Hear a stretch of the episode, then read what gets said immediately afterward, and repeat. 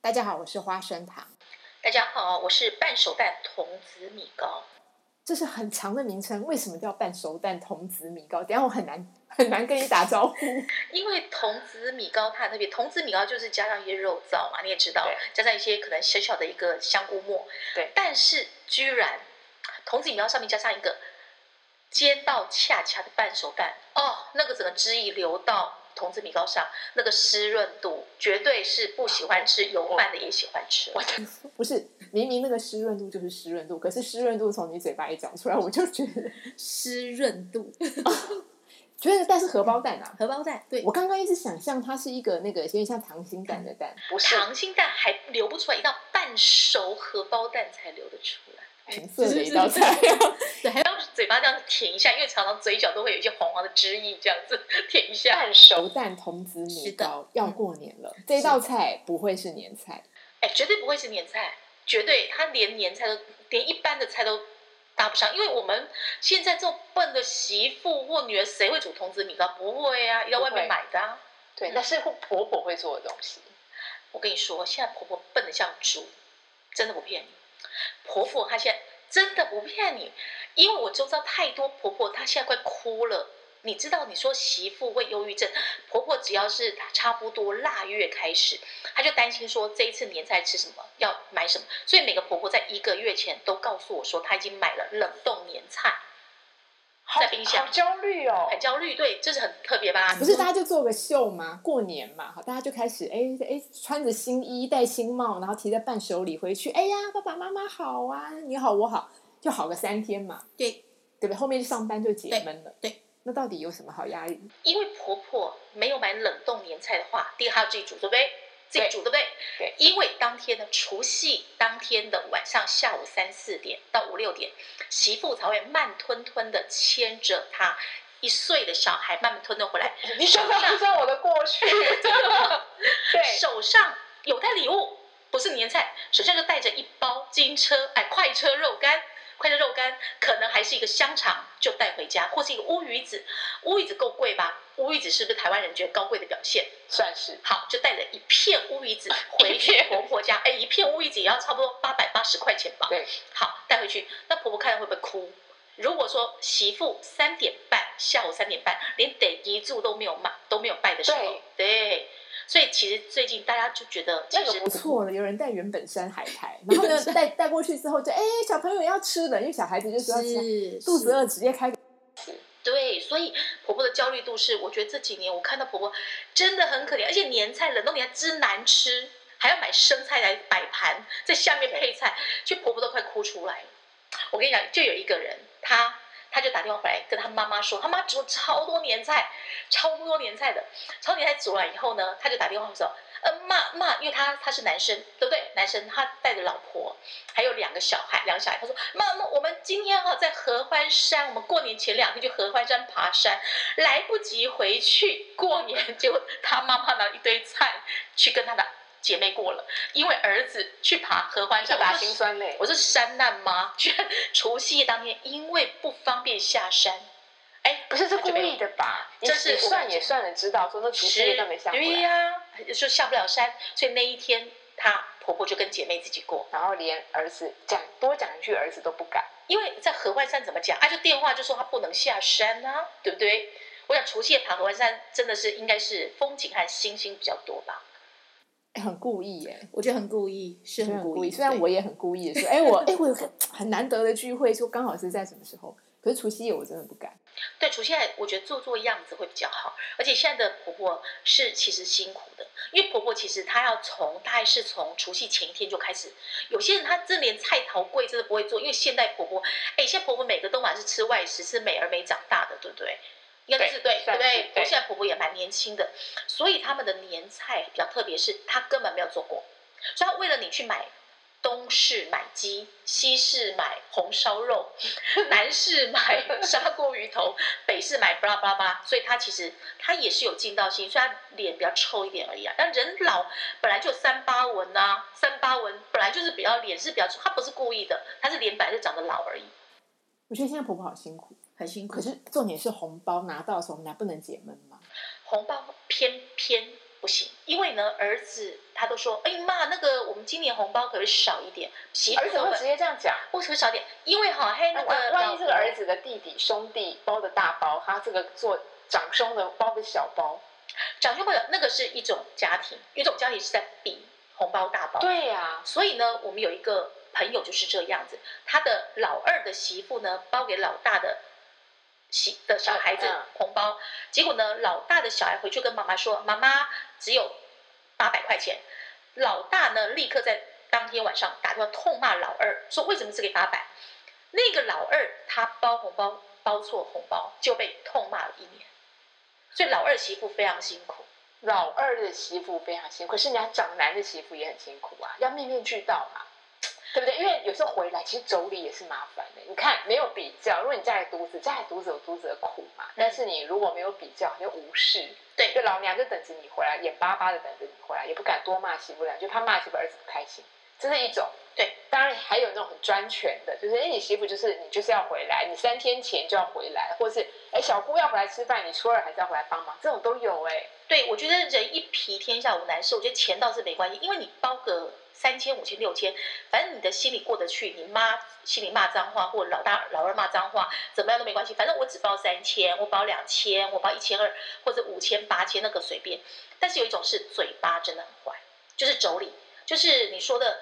呃，我的小孩念台大医科啊，这次好奇怪哦，那个台大医科真的好难念，每天念到半夜，就你小孩就念了一个，我我小孩就五专啊，五专五专没关系啊，四技二专 OK，我小学念餐饮科，做蛋糕，做蛋糕做到半夜，好辛苦。就是说，其实我觉得学历的比较，然后小朋友的那个念书的比较，成绩比较，还有连身高都在比较。啊，真的好烦，我很讨厌比这个。因为身高没办法，就有人长一八一，长一八一，有人就一三七呀，一八一、一三七就是不一样，对不对？你你要是天生高，你心地善良就算了，偏偏就是有人这样子，哎呀，就是粗心嘛，你看粗心啊，这次才考第三名，才考第三名，我们家都我还没考第三，我都没考第三名哎，那这样不是很见面时候那话就聊得很酸，就有一点尴尬，他就为了凸显自己，哎，很很会，很会。不会啊，其实考其实考第三十名的，可是他跑步跑到那个全全全校第三名，我觉得也不错。可是可是可是有都没有的呀，都没有没有没关系，他书法写很好，他交女朋友交 三十个啊，也可以，交女朋友交三十个哦。包子吃三对呀，可没有其他的。拜托，那个理工宅和那个娶不到老婆的医生一大堆，你不要以为医生很好娶老婆，还有理工宅还会被那个直播主骗三十七万，忘了吗？哎，真的。对呀，真的，所以我觉得那个还好。好吧，我们讲红包其实是因为很多人今年拿不出手，拿不出手，拿不出手，因为今年情况不好。对，那有些人就是面临可能没失业，就是啊，或者是已经真的失业了，然后回家可能要强颜欢笑，该该带的还是要带。对，然后呢，就是避重就轻的告诉家长，我还很好。对，好，那因为以前可以出国，出国就不用包红包。哎，闪开。今年的问题就是没有办法出国，所以一定要包红包。你们说，哎，我要出，我出哪里啊？所以他一定要回去吃年夜饭。对，新台币见证。对，在中国已经有租男朋友或租女朋友。这件事情我有想过耶，后来我觉得租太贵了。我也是啊，我也说，我想我回家没有男朋友，那妈妈又担心，担心什么？就看到我们家那个大楼警卫。对对对，大而且大楼警卫不错，看操都不错。对，所以你就假装勾勾手回去说啊，没有，他等下要去开会什么的。是是是，就吃一下就可以了。对，我这个我想过耶。对，我觉得我还可以同事，我觉得同事要共享，我们就比方说我们两女共，哎，不是，就是我们要。我们共同租一个，然后到时候今天去你家，明天去我家。是是是，因为有时候其实做善意的欺骗其实也不错。那其实但是中国道理已经有点泛滥，他们已经做到很全对全是假的了。到结婚当天，连父母还岳父岳母全部都假的了。哎，不错，这个行业忽然好想当骗子。是是 是，对。那明年怎么办？因为像呃，其实今天跟我们讲红包，红包就是有一点，今年的红包特别有压力，因为整个去年不景气。所以，呃，我真的觉得比较米米高不能给我们一点甜头嘛，让我们知道明年是不是可以，嗯，我们出手的时候再大方一点，就是有希望。对，但是我还是要劝大家说，其实真的不要跟钱过不去，没有钱给别人，就放多一点钱在自己身上。爸妈不会跟你计较那么多，而且被妈妈骂和打都从小就被打骂过，没有关系。我觉得脸皮厚一点。但是其实从今年的运势看起来，我个人觉得。已经你会觉得好像脱离了之前的庚子年，去年是庚子年，大家知道庚庚子年是一个比较乱的年哈，就是说有一些呃水啦火的问题。但是今年我们叫金牛年，金牛年的话，其实它叫辛丑年，辛就是那个东西很辛辣的辛嘛，是丑就是小丑的丑的那个丑。辛丑年它比较特别是，其实辛丑年是属金。那说哇，今年金又跟牛，那你知道金牛金牛年对，听起来好听哎，啊，金猪年你也把金猪年好听啊，金鼠年你也金鼠年好听啊，金牛年你有金就是？好听啊，开华人就喜欢金啊，所以刚好今年是属金，那金牛你听起来哎不违和啊，没道理不好，但是今年其实在易经的卦象，它比较是属于一个叫做比较是山火卦，山火卦就是一个叫奔卦，奔卦你也可以说是喷，呃，会有人讲壁卦，那个就是喷水池的喷，少个口字。叫喷，呃，叫做奔卦。奔卦它比较特别，是说其实东西是华而不实，金玉其外。今今年的景气是华而不实，华而不实，金玉其外，败絮其中。东西很漂亮，就像一个彩色金球，非常漂亮，非常漂亮，可是里面是空的。那这样的情况之下，对于智商比较差的人嘛，哈，要智商 EQ、IQ 比较差的，他容易被外表所迷惑，被迷惑了。那被迷惑之后呢？比方说，人家叫你去买一些股票，就赶快去买股票，好，就偏偏你就买到最后一笔股票。比方人家就叫你去呃加盟什么样的卖炸鸡、卖披萨，你就去加盟。现在好多人做网络生意，哦，网络生意对网络生意，比方大家都去做网络生意，说自己可以当自己的开斜杠老板，对对斜杠人生。可是这东西你乍看之下说斜杠啊，要多元化、多角经营，事实上其实它是一个华而不实的一个金彩色球在外面。所以今年其实比较这种山火卦来说，它比较强调是东西都是浮在上面的，你忘了表面风光，表面风光，然后你忘记了回到原来你身体心里的初衷，下面是什么？树的话根很重要，你要慢慢的从心里慢慢的沉淀下来，是我心里今年想要什么？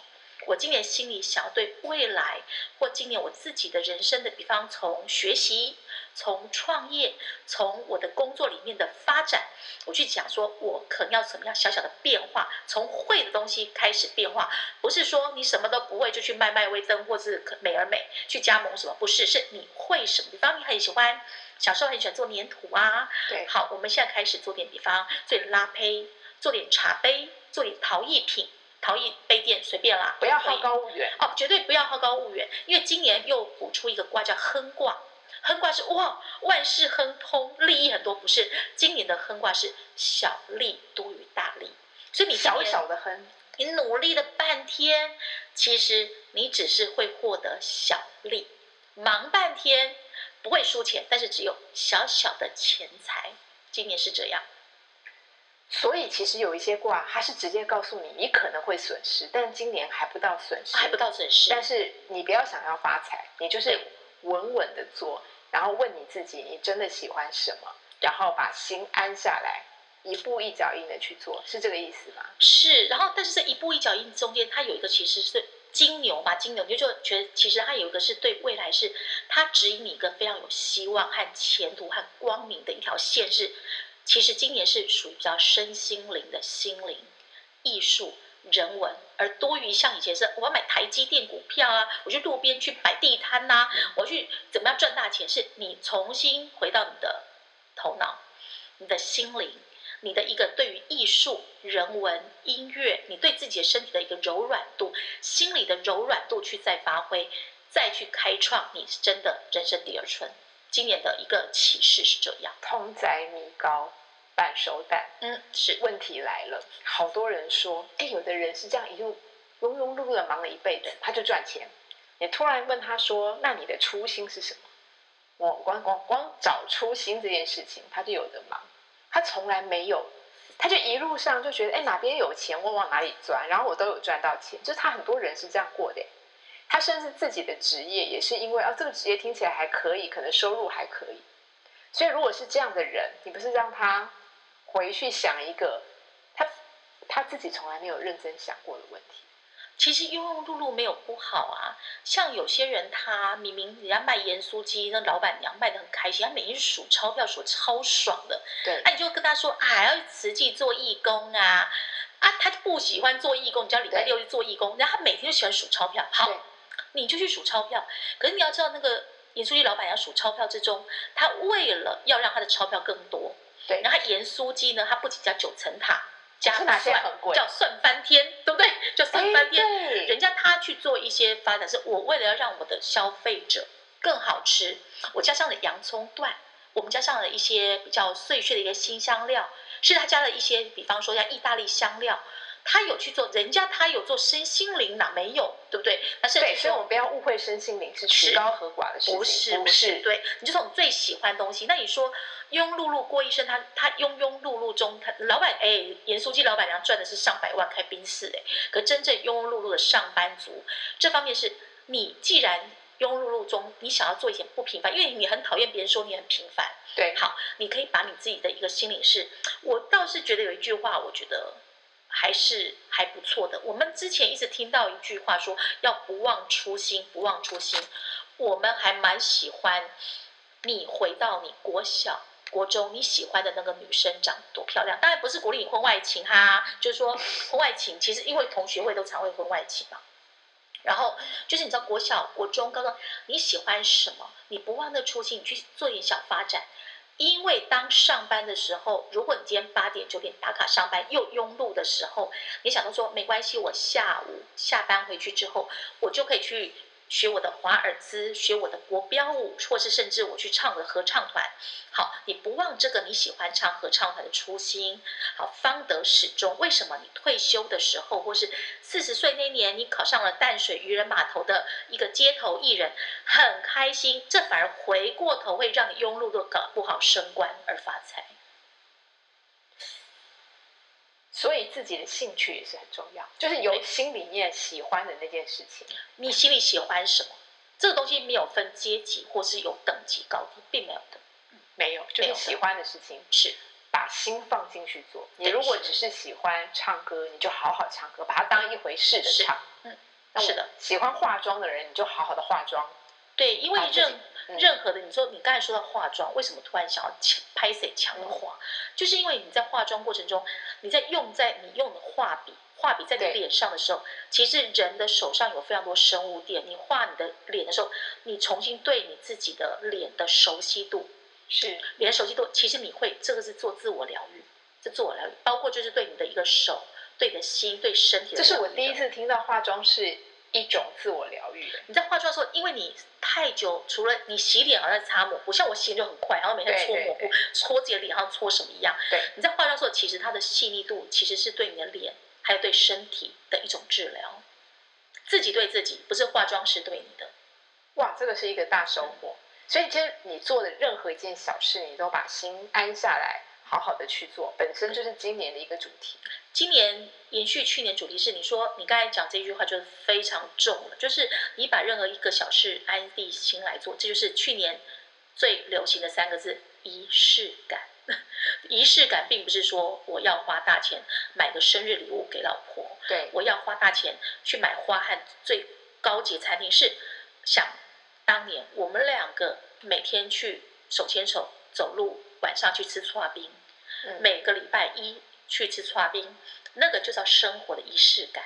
生活仪式感并不来自于金钱、价值、地位高低，而是我对一件事情在我们两个之间所产生的一种相对的重要价值。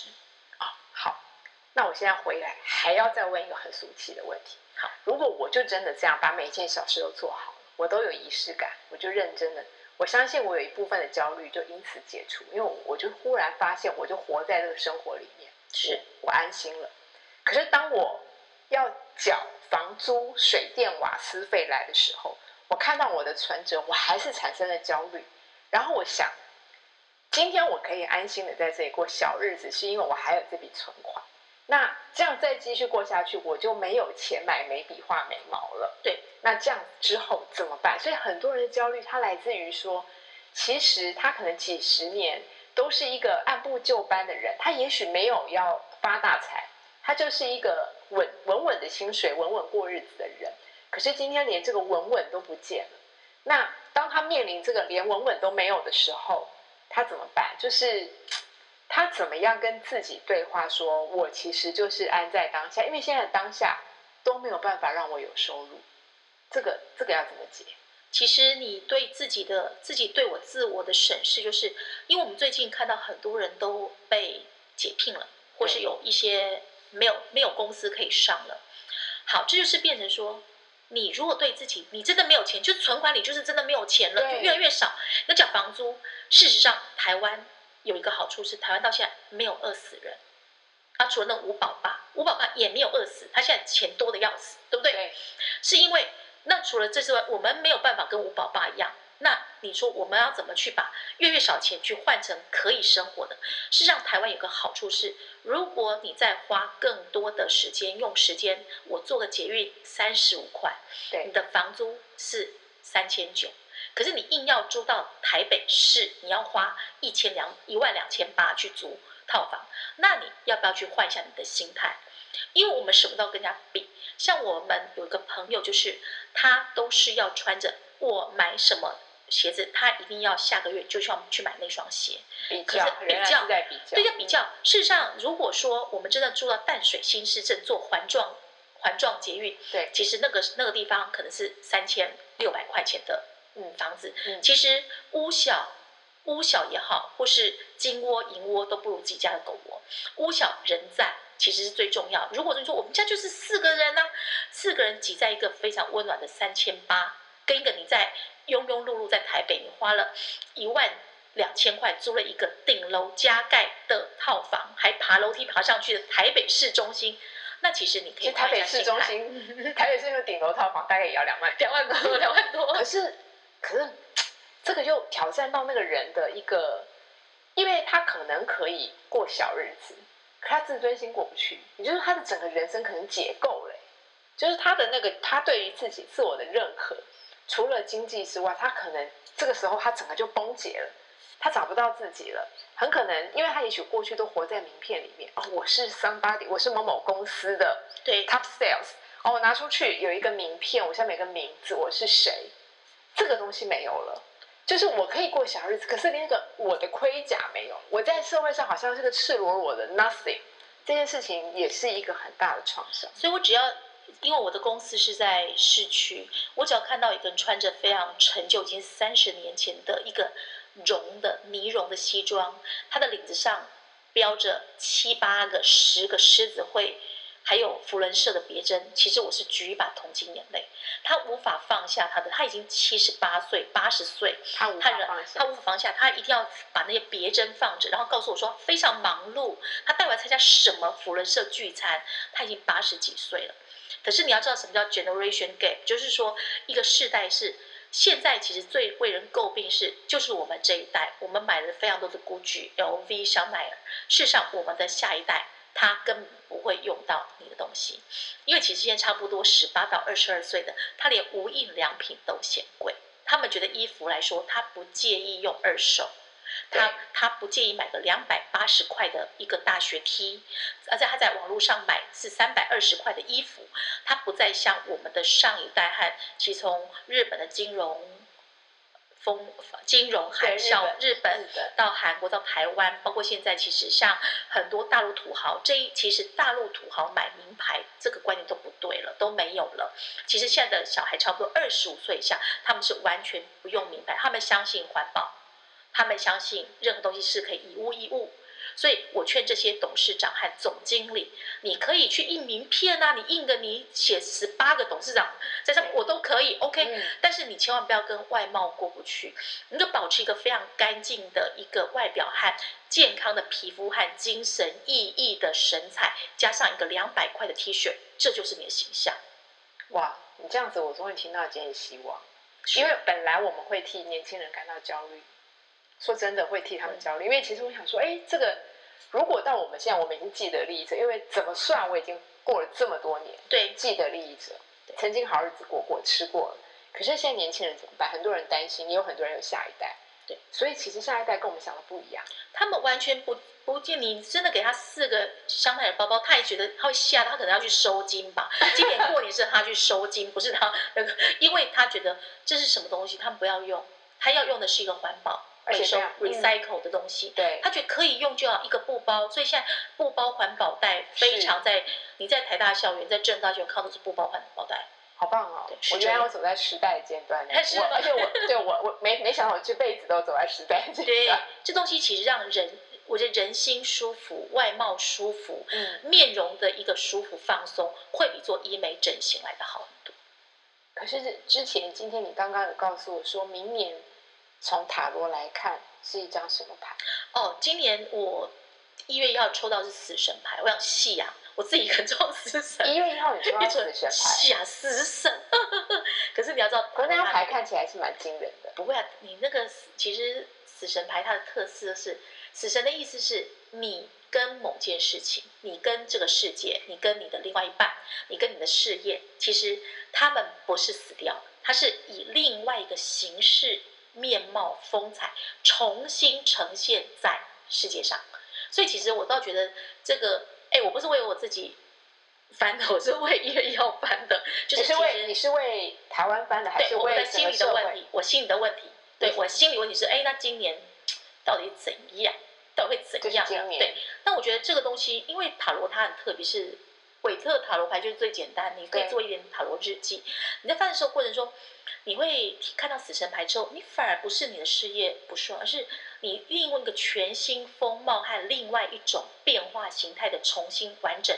新鲜的出现，我觉得这倒是一个很符合这是针对今年整个趋势吗？对，但是从呃从已经过了嘛，现在已经快要过了一月二十几天，二十几天，没关系，一月底了我们反正都从二月开始。对对对，就是已经过二十几天，我倒觉得是真的，因为很多东西就重新你看，包括新冠的局势，包括股票，包括人与人之间的生活方式，其实一直在翻新，从华而不实，华而不实。然后让他看见真相。是你，请问一下，你在现在买一个呃爱马仕的包包，你是要包背要给背 去哪里？谁看？要飞去哪里？要给谁看要给谁看？要飞去哪一个国家？去法国吗？去巴黎吗？要去来给谁看？没有，就回到了。其实你要把自己重新再做个小小整理。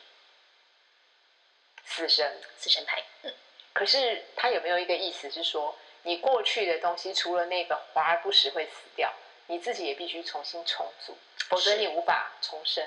对，因为我在第二天是抽到一个叫命运之轮，是轮。命运之轮就是其实它是一个，它是一个，不仅是一个破坏冲突和合作的另外一个开端，它另一个开端，它就是它其实是往一个未知好的方向走的。是往好的方向，是的，但是他命运之先要经过死神。是是是，解构，然后再要结构破坏嘛，重组嘛，再合作嘛。你这样让我觉得很可，就有点像那个车子啊，对。废汽车被碾了，碾变成一块废铁之后，重新再有一个新的轮子哦，我们。人呐、我们的人人就很可怜呐、你看新冠被一个小小的 RNA 病毒害成这样，对不对？对，这么可爱的病毒，这冠状这么可爱，长成这样的，害害那么多人，对不对？对，而且我觉得现在更多人的恐惧，恐惧才是这件事情的本质。我有听过一个说法，就是说，呃，如果你你不带这，你对这件事情不产生恐惧感，这个病毒跟你本身的连接就不是这么的有机会靠近。就是我们当然是一般的防疫措施都做好，但是在心态上，你的心态上，如果你不特别的去仇恨那些可能有病毒的人。你也不特别的整日惶惶不安的，总是担心着自己好像会随时死掉。那这样子的情况，反而是呃，就是你不要往那个方向走，你不要往恐惧的路上走，你是比较不容易被病毒骚扰到的。对，因为人心难测，其实恐惧是让人与人之间互相践踏。实体而往上走的一个最可怕，就像比方你在战争，或是说一个那个像海啸过来，你就一直跑，一直跑往前跑，你一定要踩过别人这样子，你一恐惧就会做一些疯非狂的事，对，然后肾上腺素会分泌出一种非理智的时候，你就是做出错的决定。所以我倒觉得，就是你以以自己的行为模式端正，去克服恐惧，会是比较好的。所以心里面饱满、充实，然后安住在自己的身上，然后动作不要减少，该做的事情还是做，但是不要整天惶惶不安，是这样其实比较不容易中招。对，因为今年才刚开始哎，如果再搞个一年的话，大家会累死。已经去年搞一年了，大家会累死。对，而且其实去年台湾算好，但今年又有一点疫情了，所以开始那个焦虑感出来。然后我就听到有一些人，就媒体上也有报道，可能会怪那些前线的人，虽然后面也有一些正义的声音出来说，这个不要再怪了，就是现在把这件事情做好就好。可是那种恐惧还是会让人不安，就是有一些人特别喜欢把这个指头都对着别人，就是你，对，对就是你们害的，这种声音是出现的。对啦，这倒是给我一个小小的一个启示，就是那医护人员也是人，医护人员真的是人，人总是会出错，因为大脑是一个非常维系的，会做出很多判断。那以后我们就用机器人帮我们看病吧，机器人可以吗？对不对？机器人都不会出错，可以吗？倒不是这样，所以其实医护人员其实辛苦这么久，对，百密中一疏，赶快亡羊补牢就是可以了。是。那最后，哎，半熟蛋你会煎吗？半熟蛋很好煎啊，而且最好煎的方法就是要用一个不粘锅，保证笨蛋都会。我我可以问你一个很蠢问题嘛？因为你煎半熟蛋的时候，它的有人说那个荷包蛋就是那个皮边边要脆脆，对，裙边要漂亮，那样你非常好专业哦。裙边，哦裙对裙边，裙边要漂亮，是但中间又要不太熟。所以火一定要小，但是一定要加油。你越加多一点油的话是越好吃，但是就是那个油看你要不要健不健康。但如果说你这要煎出要有恰恰和旁边带裙边，然后中间又要能够流出汁液的，一定要加一点油的，要加一点油才那就加呀。对。其他里面有油，饼干最油了。对，除非说是什么？除非说你要做的是类似欧美或是希腊、意大利，有没有法国那种事，它会一边在煎蛋的时候一边加水去冷却，在旁边加水冷却它，所以让它变成说它是完全没有裙边的半手蛋，维持圆形的。那是在做一些意大利那那个那个那个看起来像麦当劳，麦当劳对爷爷买福宝对，一样的蛋，那就没有乐趣，一对定就是要有一点技术。是是你什么时候来跟我们讲年菜？你猜好啊，立刻啊，好啊，随便啊，好，那立刻讲。啊，花生糖跟 半熟蛋，下回见。我看才三十二分诶，这 个